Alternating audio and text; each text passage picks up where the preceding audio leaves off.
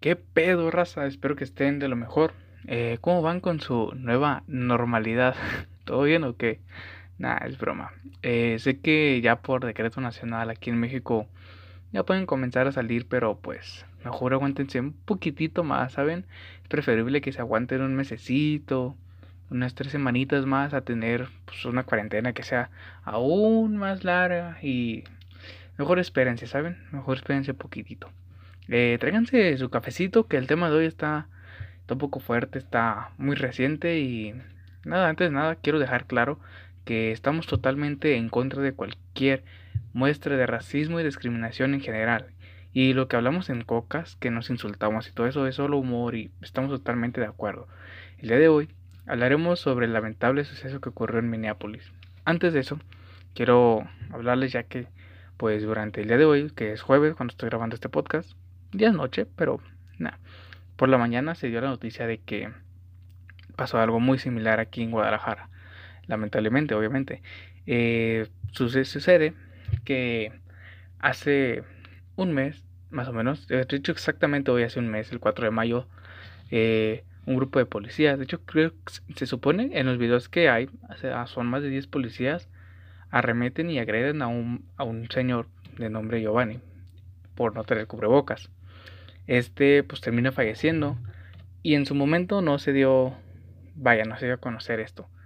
Eh, el día de hoy sí, el día de hoy se hizo muy viral, se, hizo bastante viral todo esto, ya que también se dio a conocer que los policías intentaron callar a la familia con 200 mil pesos, que la neta, ¿saben? O sea, no, primero que nada, ninguna vida vale eso, y además es muy poco dinero, ¿saben? Como para un intento de soborno, o sea, no, no, no, eh, les digo, se hizo muy viral el día de hoy todo esto y hubo una serie de manifestaciones muy fuertes en el centro aquí de Guadalajara, demasiado fuertes. Eh, incendiaron varias patrullas, grafitearon y todo eso. Y no solo eso, ahí circula un video, supongo que ya lo habrán visto porque se está haciendo muy viral, yo ya lo vi.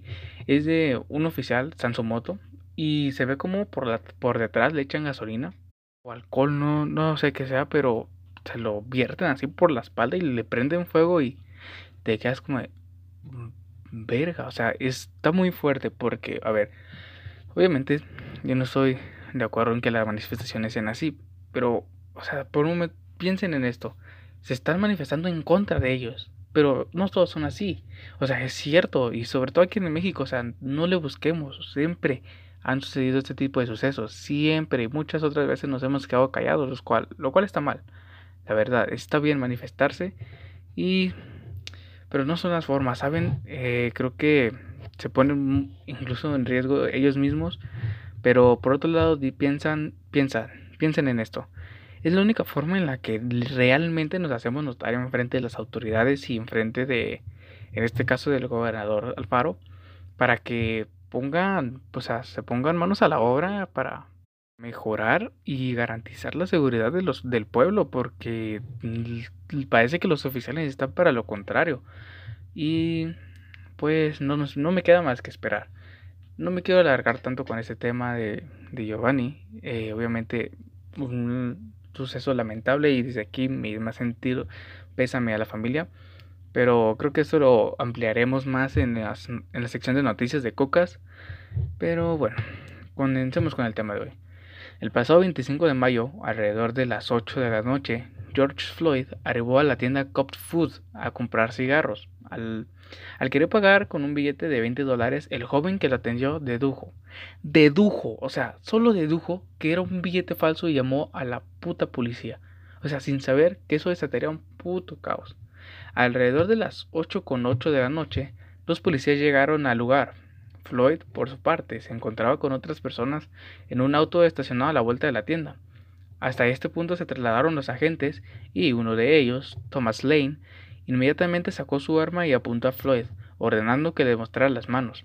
Intentaron meter a Floyd a la patrulla, pero cayó al suelo, a momento a partir del cual el oficial Chauvin colocó en su rodilla su rodilla sobre el cuello del detenido, presionando de forma brutal por casi nueve minutos. O sea, ¿saben el tiempo que es eso? O sea, es mucho tiempo.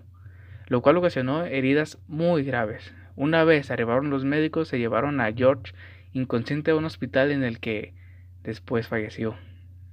A todo esto muchas ciudades se unieron eh, y comenzaron protestas que no han cesado hasta el día de hoy.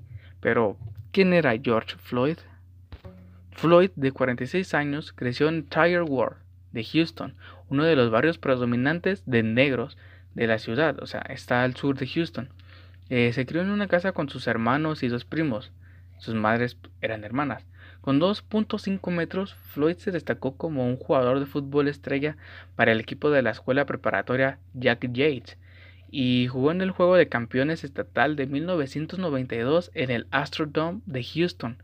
Se graduó de la prepa en 1993. Su talento lo llevó a obtener una beca de baloncesto en Florida State University. Eh, no terminó la universidad, pero se inclinó por la música en Houston bajo el nombre de Big Flow. Incluso colaborando con la leyenda del hip hop de Texas, DJ Screw. En el 2007, eh, Floyd fue acusado de robo a mano armada en una invasión de hogar en Houston. No fue hasta 2009 sentenciado a cinco años de prisión como parte de un acuerdo de culpabilidad, según documentos judiciales de The Guardian. Al salir de prisión se mudó a Minneapolis en busca de rehacer su vida, eh, buscando trabajo alrededor de 2014. Floyd dejó atrás a una hija de 6 años eh, con su madre en Houston. Un hombre bastante promedio, la verdad, si bien es cierto eh, que fue arrestado años antes, pagó por su delito y en busca de rehacer su vida se mudó a otra ciudad en la que sería difícil adaptarse, o sea, eso tiene gran mérito. Sin embargo, siempre hay gente con poder, como cualquier maldito puto puerco oficial, como Chauvin, quien con el pretexto de hacer y de ejercer su labor, torturó hasta la muerte. Y es torturó, o sea, no le busquen. Torturó a una persona por su color de piel, no fue por un billete falso, o sea, ya déjense de...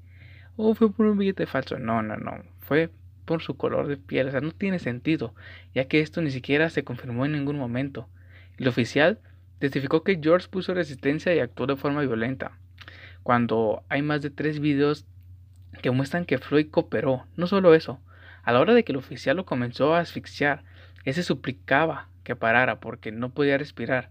Eh, todo esto, aunado a la protección que Trump le da a los policías y el racismo que ha perdurado por varios años en los Estados Unidos, ocasionó un gran movimiento en ciudades como Minneapolis, New York, Los Ángeles, Houston Washington, D.C. Este último sede de la famosísima Casa Blanca, que por los disturbios tan intensos de sus inmediaciones tuvo que apagar sus luces, cosa que no sucedía desde 1889. O sea, hace un putero de años no pasaba esto. Y no solo eso, Trump fue aislado en un búnker. Por todo esto, ¿cuál fue la respuesta de Trump? Nada, decir que no deshonraran la memoria de Floyd con manifestaciones, lo cual no funcionó y en lugar de hablar sobre el tema y solidarizarse, dijo que de no cesar con las manifestaciones, colocaría las Fuerzas Armadas en la calle y de hacer saqueos, aplicaría la fuerza letal. El güey quiere combatir la violencia con más violencia, lo cual enfureció aún más a los manifestantes y para empeorar la situación de Trump, el grupo de Anonymous reapareció y reveló información de que el oficial no fue juzgado, solo fue despedido a pesar de tener varias denuncias, o sea, tenía más de 15 denuncias por violencia y abuso de poder. Amenazó con revelar más información sobre el caso de pedofilia en los que Trump está envuelto, lo que también tiene un gran revuelo en estos momentos por lo que pasó con Jeff Epstein, perdón, que, está en investigación de la FBI y Anonymous amenazó con, con revelar más información si no se hace justicia. Dentro de toda esta solidarización y movimientos hay algo malo, los saqueos ya que en el segundo día de manifestaciones se registraron una gran serie de saqueos, lo cual ocasionó pérdidas no solo en cuanto a economía, sino de infraestructura. Miles de personas perdieron negocios que iban comenzando o de negocios ya establecidos, se desviaron completamente del cometido y del fin, el cual es y sigue y seguirá siendo erradicar cualquier tipo de discriminación. Se olvidaron que no es una lucha de negros contra blancos, sino de todos absolutamente todos contra el racismo y la discriminación. Así que en el COCAS no nos queda más que esperar la respuesta de Trump tras estas manifestaciones que le ocurren en sus peores momentos, ya que se acercan las elecciones. Apoyamos las manifestaciones como expresión en contra de toda discriminación y esperemos que todo esto se resuelva de la mejor manera. Y nada, aquí termina esto.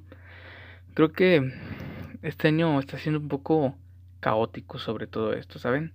Eh, obviamente no es, no es como señal de fin del mundo ni nada de eso, solo creo que tenemos que darnos cuenta y todo esto nos llega como una tipo señal, ¿saben? De que Ah, de abrir los ojos, de no quedarnos callados. Ya estuvo de que los gobiernos nos, nos, nos manipulen tanto y nos controlen, ¿saben? Que nos intenten callar cuando, cuando no hacen bien su labor. Creo que si los policías están, están es para salvaguardarnos, para garantizarnos la seguridad cuando salimos de nuestro hogar, pero sin embargo, hoy en día no es seguro salir.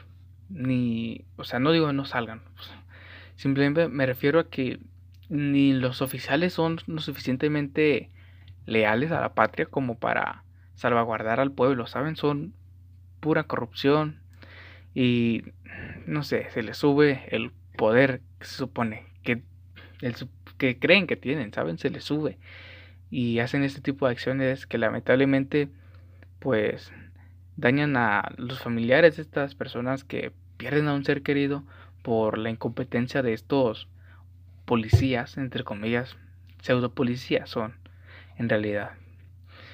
Nada, pues nos vemos el próximo viernes. Eh, les tengo un tema muy curioso eh, sobre...